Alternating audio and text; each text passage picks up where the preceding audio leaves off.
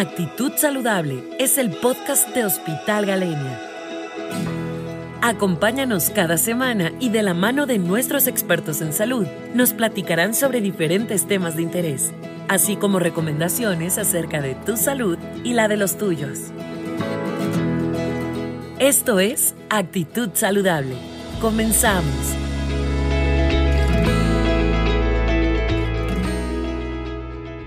Buenas tardes, mi nombre es David Arturo Castán Flores, soy médico cardiólogo, especialista en insuficiencia cardíaca y trasplante de corazón.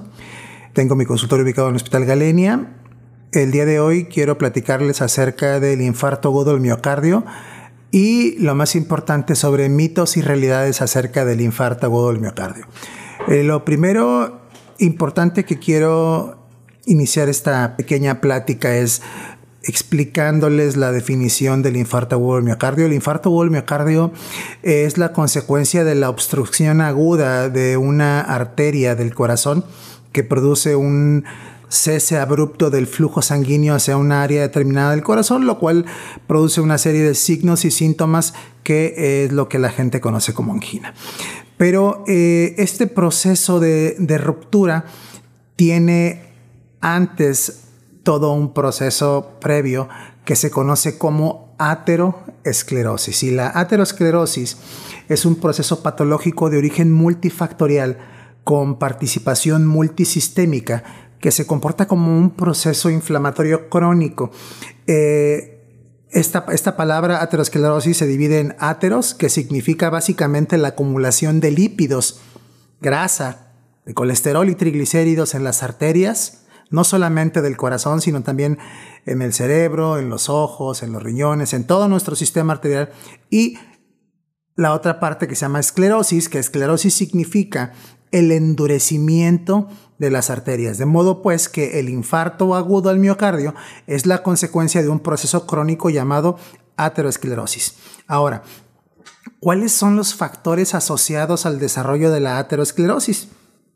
Hipertensión, diabetes, obesidad, tabaquismo, estrés, historia familiar para enfermedades del corazón, familiares directos con muerte temprana por problemas del corazón. Dentro de los factores más importantes, también hay algunos factores de origen genético que no vamos a tocar el, el día de hoy, hereditarios básicamente, pero principal son los principales factores que encontramos en los pacientes con infarto agudo del miocardio menores de 45 años. Es importante hacer mención que eh, estamos haciendo énfasis en este grupo de pacientes menores de 45 años porque cada vez es más frecuente, cada vez se asocia a mayor mortalidad. Esta mortalidad sucede durante las primeras 24 horas en el 90% de los casos, es decir, los pacientes jóvenes que se infartan tienen una mortalidad que se presenta durante las primeras 24 horas. ¿Cuáles son los síntomas que uno tiene que identificar y que forman parte del espectro de los síntomas del infarto agudo del miocardio.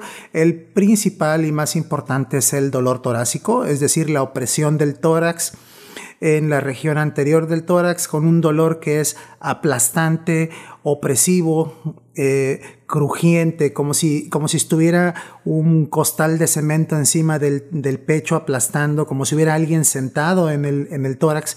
Este dolor tiene la característica de también irradiarse hacia el miembro torácico izquierdo, hacia la mandíbula, hacia la región interescapular. Eh, tiene una duración mayor de 15, 20 minutos y se acompaña también de una cosa que se llama descarga adrenérgica, que es la presencia de síntomas como sudoración excesiva, piel fría, náusea y dolor en, la boca del estómago que incluso puede acompañarse de vómitos y también evacuaciones diarreicas. Todos estos síntomas pueden presentarse juntos o solamente unos cuantos, El 81 al 95% de los pacientes va a tener dolor torácico y el 87% podrá tener o no síntomas neurovegetativos, pero el, punto pivote es el dolor torácico. Eh, con respecto de la presencia de arritmias letales, que son la causa de la muerte súbita, se presenta en un 7 a 11% de los casos. Es decir, que por cada 10 personas que tienen un infarto, existe la posibilidad de que una muera en el momento del infarto como consecuencia de una arritmia. La principal arritmia se llama fibrilación ventricular. Es la principal causa de la muerte durante un infarto. Es decir, el infarto fue la oclusión de la arteria, pero como consecuencia de la obstrucción de la arteria se generó esta arritmia que se llama fibrilación ventricular, que es la causa final de la defunción.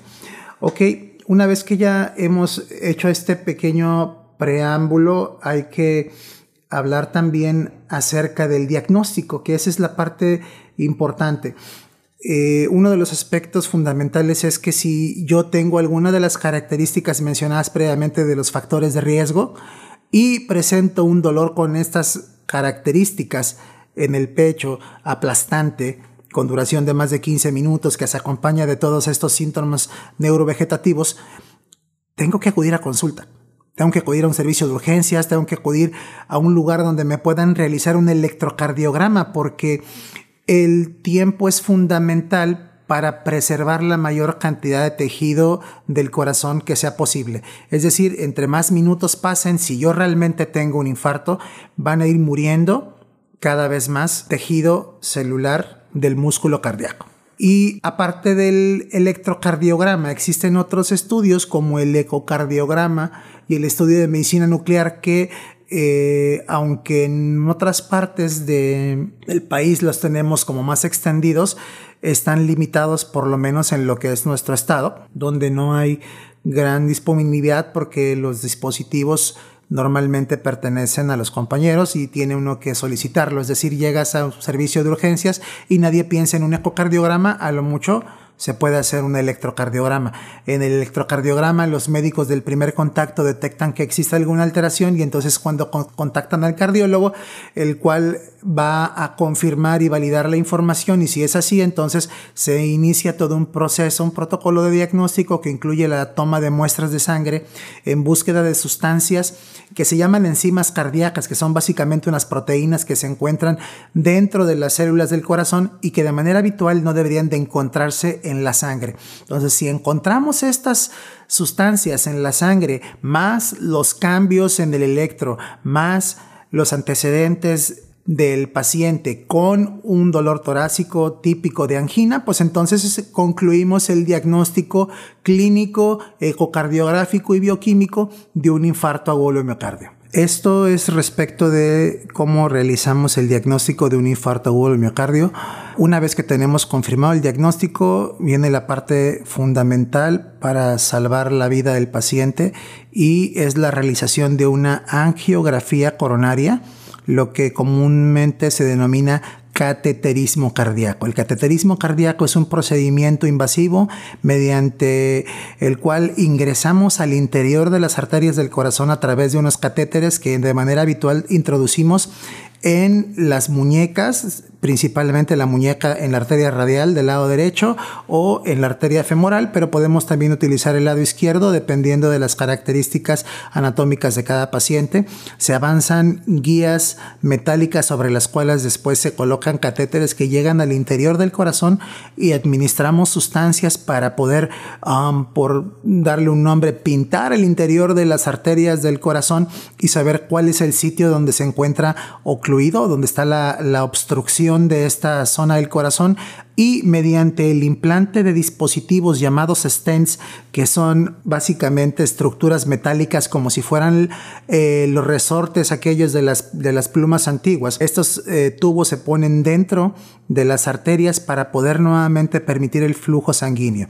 Ese es el tratamiento invasivo del infarto agudo del miocardio, pero existe además toda una batería de fármacos que el paciente tendrá que tomar por tiempo indefinido para poder controlar y retrasar el proceso inflamatorio que estamos comentando. Es decir, se utilizan sustancias llamadas antiagregantes plaquetarios, lo que comúnmente la gente dice son adelgazadores de la sangre, es decir, estas sustancias disminuyen el riesgo de la formación de coágulos porque adelgazan la sangre. Otro grupo de fármacos utilizados son las estatinas. Las estatinas son sustancias que se encargan de disminuir los niveles de colesterol y de triglicéridos, pero que también ayudan a desinflamar las arterias, no solamente del corazón, sino de todo el sistema cardiovascular. Eh, el uso de beta bloqueadores, para disminuir la frecuencia cardíaca y mejorar el consumo miocárdico de oxígeno, el uso de IECAS o ARA2, que son fármacos que de manera habitual utilizamos para eh, el control de la presión arterial, también los utilizamos en el infarto para eh, hacer una cosa que se llama bloqueo neurohumoral, es decir, vamos a modular la respuesta inflamatoria del cuerpo para evitar que se forme la mayor cantidad de daño posible en ese tejido que ya per se quedó lastimado. Bien, eh, también es importante decir que el seguimiento posterior al infarto es relevante. Se tiene que enviar el paciente a un programa de rehabilitación cardíaca que básicamente significa que reincorporamos al paciente a la actividad física durante un entrenamiento de 30 días en los cuales el paciente acude a entrenarse durante una hora monitorizado.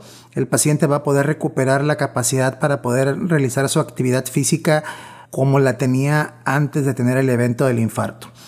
Dentro de los aspectos importantes a recordar es que no existe diferencia en cuanto al tratamiento para los géneros, es decir, tanto hombres y mujeres deben de recibir el mismo tratamiento, aunque de manera habitual las mujeres acuden menos a atención en comparación con los hombres. Eh, y es por eso que eh, también el día de hoy vamos a ver cinco mitos respecto de el infarto agudo del miocardio y las enfermedades cardíacas. Eh, el primer eh, mito o realidad es que las enfermedades cardíacas pueden afectar más a los hombres como a las mujeres y la respuesta es verdadero. Al inicio, en edades tempranas, hay una mayor prevalencia de enfermedad cardiovascular incluyendo el infarto, es decir, los hombres se infartan más que las mujeres, aunque esta proporción va equiparándose hasta ser prácticamente igual cuando se, llega a la edad de 65 años en adelante, la, es la misma edad tanto para hombres como para mujeres.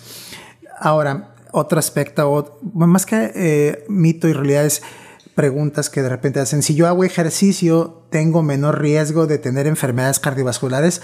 La respuesta es sí, se ha demostrado que eh, el ejercicio aeróbico disminuye la mortalidad y disminuye el riesgo de que pueda padecer de una enfermedad cardiovascular, pero aquí viene también otro mito realidad, es si yo no tengo ninguna molestia, estoy completamente sano, la respuesta es no, falso, porque las enfermedades como es de este tipo pueden no dar ningún síntoma. ¿no? Por, de alguna manera es por eso que a este grupo se les llaman el asesino silencioso, ¿verdad? porque no necesariamente nos da síntomas hasta que llegan a la fase aguda. De modo que, ¿cómo puedo determinar o darme cuenta yo que tengo un padecimiento? Pues bueno, mediante la realización de un chequeo cardiovascular, que incluye la realización de un electrocardiograma y una prueba de esfuerzo por lo menos. Lo ideal sería que no solamente la prueba, sino también un ecocardiograma, pero en la prueba de esfuerzo es un estudio donde vamos a esforzar al corazón de manera progresiva hasta llegar a una frecuencia cardíaca máxima esperada para la edad del paciente al 85%. Y si existe alguna alteración en la circulación del corazón de manera habitual, se podrá obtener esa información en ese estudio. Si la prueba es negativa, se considera bueno y cuando la prueba es positiva estamos ante un caso de cardiopatía isquémica crónica y estos pacientes de manera habitual también tienen que ir a un cateterismo cardíaco. Eh, otra pregunta frecuente y que es un mito es si yo eh, tengo un susto o una emoción muy fuerte, ¿me puedo infartar? Eh, desafortunadamente la respuesta es sí, es verdadero. O sea, las emociones fuertes en casos extremos que producen una eh, sensación de dolor muy fuerte eh, pueden culminar con la presencia de un infarto. Y finalmente, si yo tengo dolor de pecho, ¿estoy teniendo un infarto? Obviamente la respuesta es no. No todo dolor de pecho es un infarto, existen muchas causas, causas musculares, musculoesqueléticas, pulmonares, neurológicas, gástricas, pleurales, Pero lo importante de esto es que si tengo dolor torácico tengo que acudir con un médico especialista para que él pueda decidir, de acuerdo a la exploración física, a los hallazgos del electro y de los estudios complementarios, si el dolor que yo tengo es o no del corazón. Eh, bien, creo que eh, el día de hoy hemos terminado con este podcast. Eh, les agradezco su atención, espero que les haya gustado y pues muchas gracias. Síguenos en nuestras redes sociales y visita nuestra página web hospitalgalenia.com. Nos escuchamos la próxima semana. Y recuerda, Actitud Saludable es el podcast de Hospital Galenia.